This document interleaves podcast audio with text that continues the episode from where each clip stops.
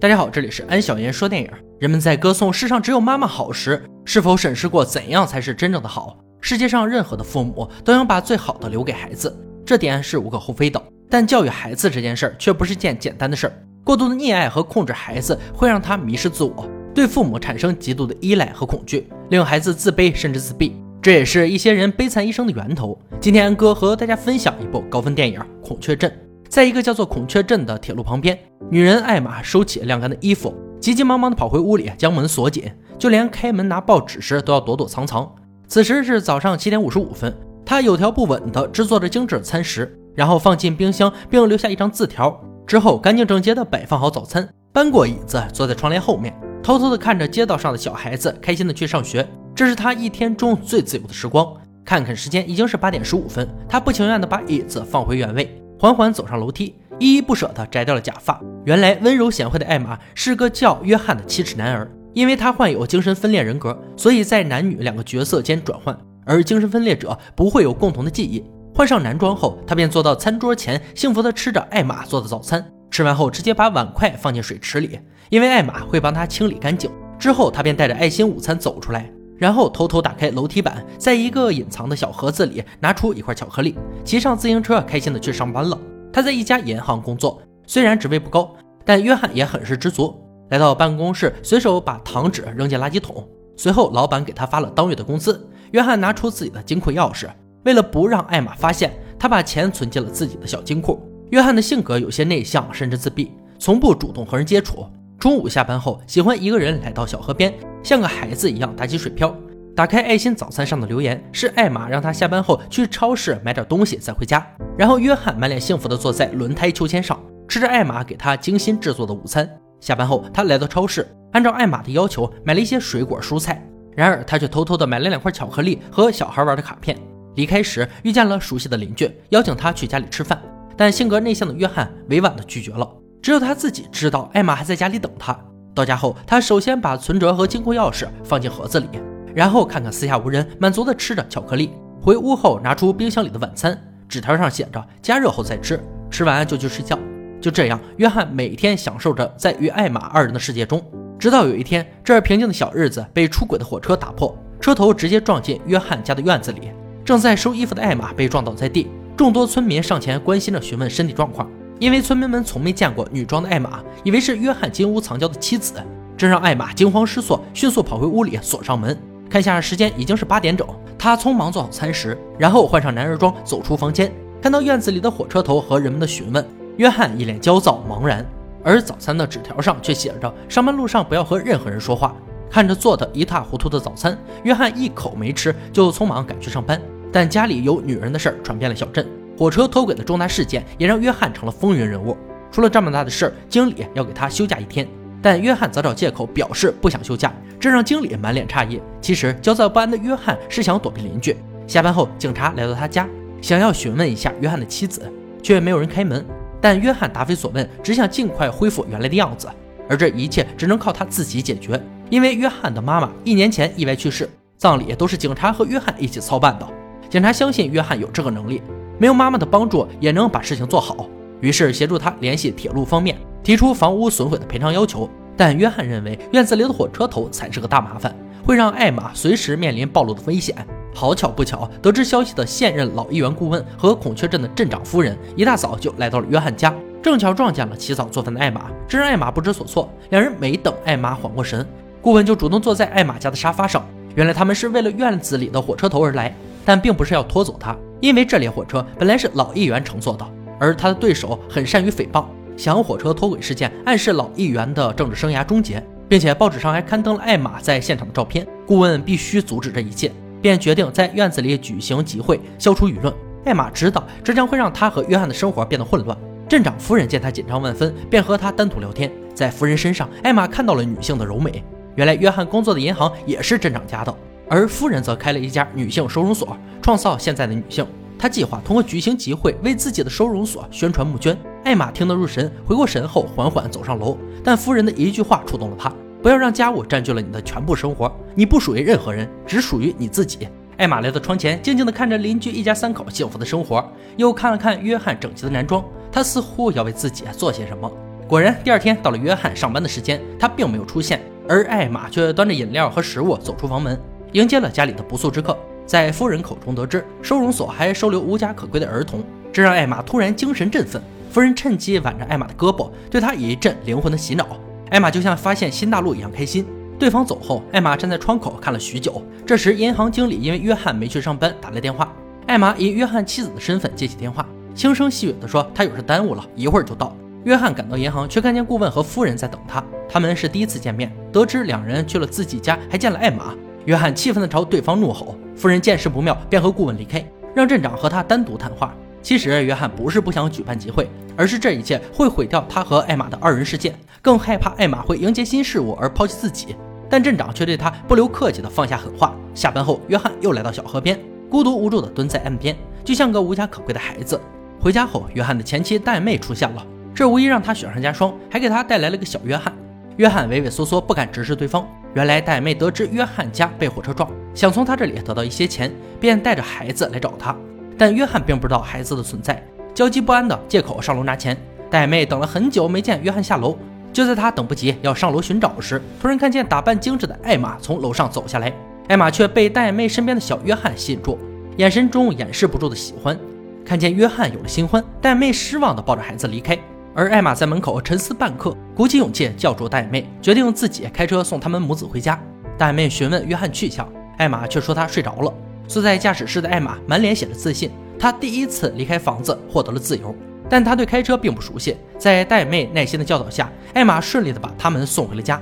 下车后，大眼妹向她表示感谢，但艾玛并不想离开，主动提出进屋参观。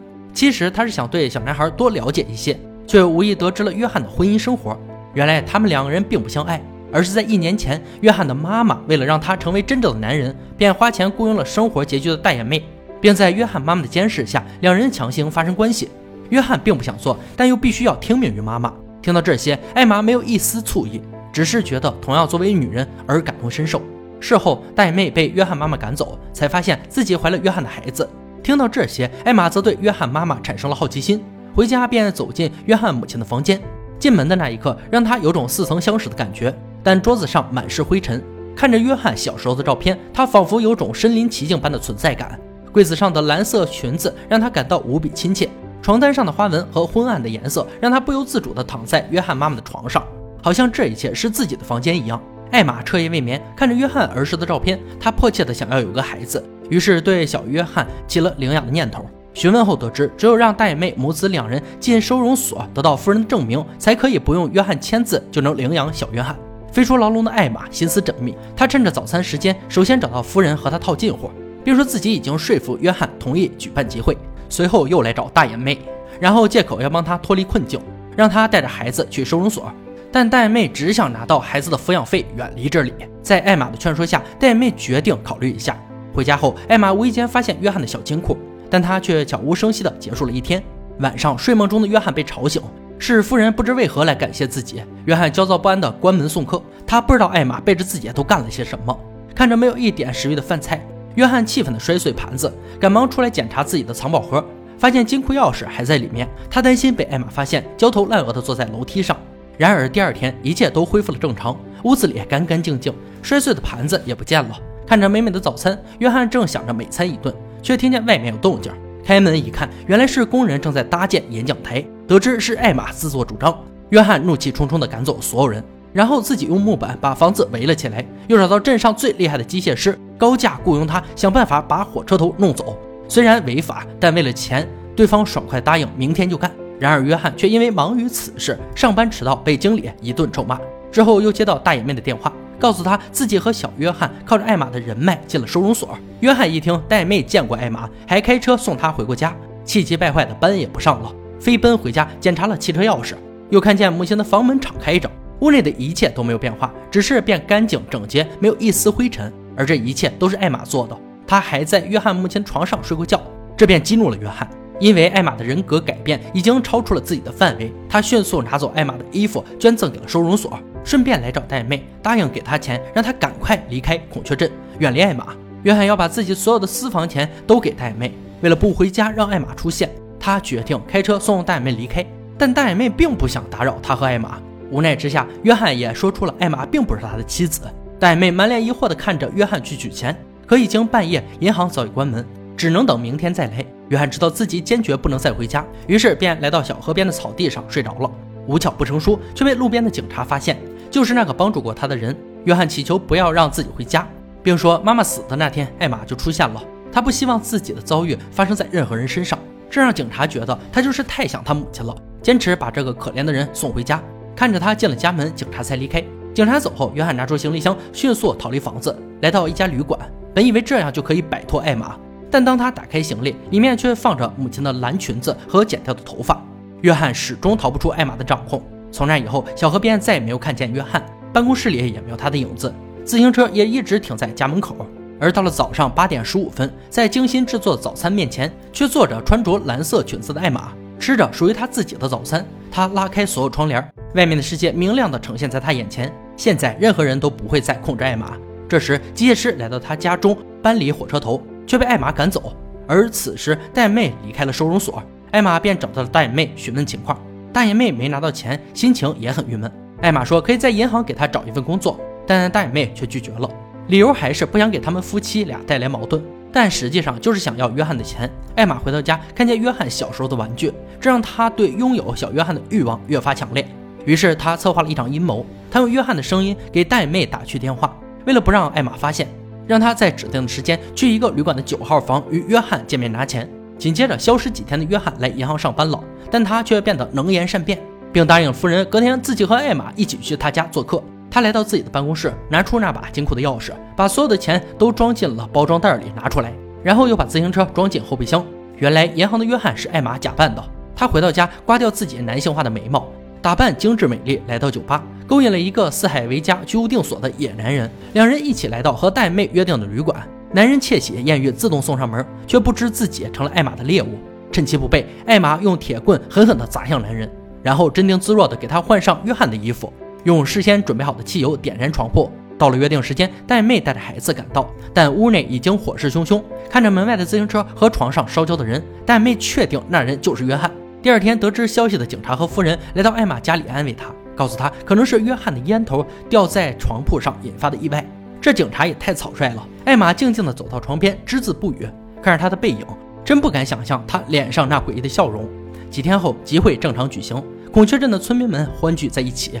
老议员和夫人都为此达到了自己的目的，戴妹也在艾玛的推荐下接替了约翰的银行工作。艾玛也终于能大方地接近小约翰，给他拿了自己认为男孩喜欢的玩具，然后拿出约翰妈妈的相机，给他拍了一张和约翰如出一辙的照片。同样，约翰的记忆也在艾玛的脑海中闪现。这本该是一段快乐、自由、幸福的时光，但却被约翰母亲强烈的控制欲望和无休止的责骂、怒吼中，将约翰的心灵击得粉碎，使他的情绪焦虑以致病变。抑郁、自闭，甚至人格分裂。艾玛这才了解到，约翰一直以来背负的那无人得知的痛苦。他瞬间醒悟，不能让小约翰因为自己的控制欲成为下一个可怜的约翰，并把所有的钱都给了大眼妹，让她带着小约翰远离孔雀镇。看着他们母子俩离去的背影，艾玛的心中万般不舍，但她觉得不能再重蹈覆辙，也让她自私的母爱保留住最后一丝崇高。最后，她将门窗紧锁，拉上所有的窗帘。像电影开始一样，继续在阴暗的世界里生活。但此刻的他再也做不回当初的艾玛了。电影呢，到这里就结束了。孔雀镇上于二零一零年，由著名影星基里安·墨菲一个人出演男女两个角色，在约翰和艾玛两个身份间转换，对分裂症后两个人物的演绎极其完美。约翰的童年受母亲影响，没有健全的人格，没有独立认知和社交能力，最终那自认为无私的母爱毁掉了约翰的一生。这让人不禁联想到，也许是约翰忍受不了母亲的控制，然后杀了他。母亲离开他后，他才发现自己太过依赖母亲，于是把自己分裂出母亲的模样，照顾自己。但他也很享受在母亲的控制中偷偷获得自由的快感，真是让人细思极恐。好了，今天解说到这里吧。想看更多好看电影，可以关注安小言说电影。我们下期再见。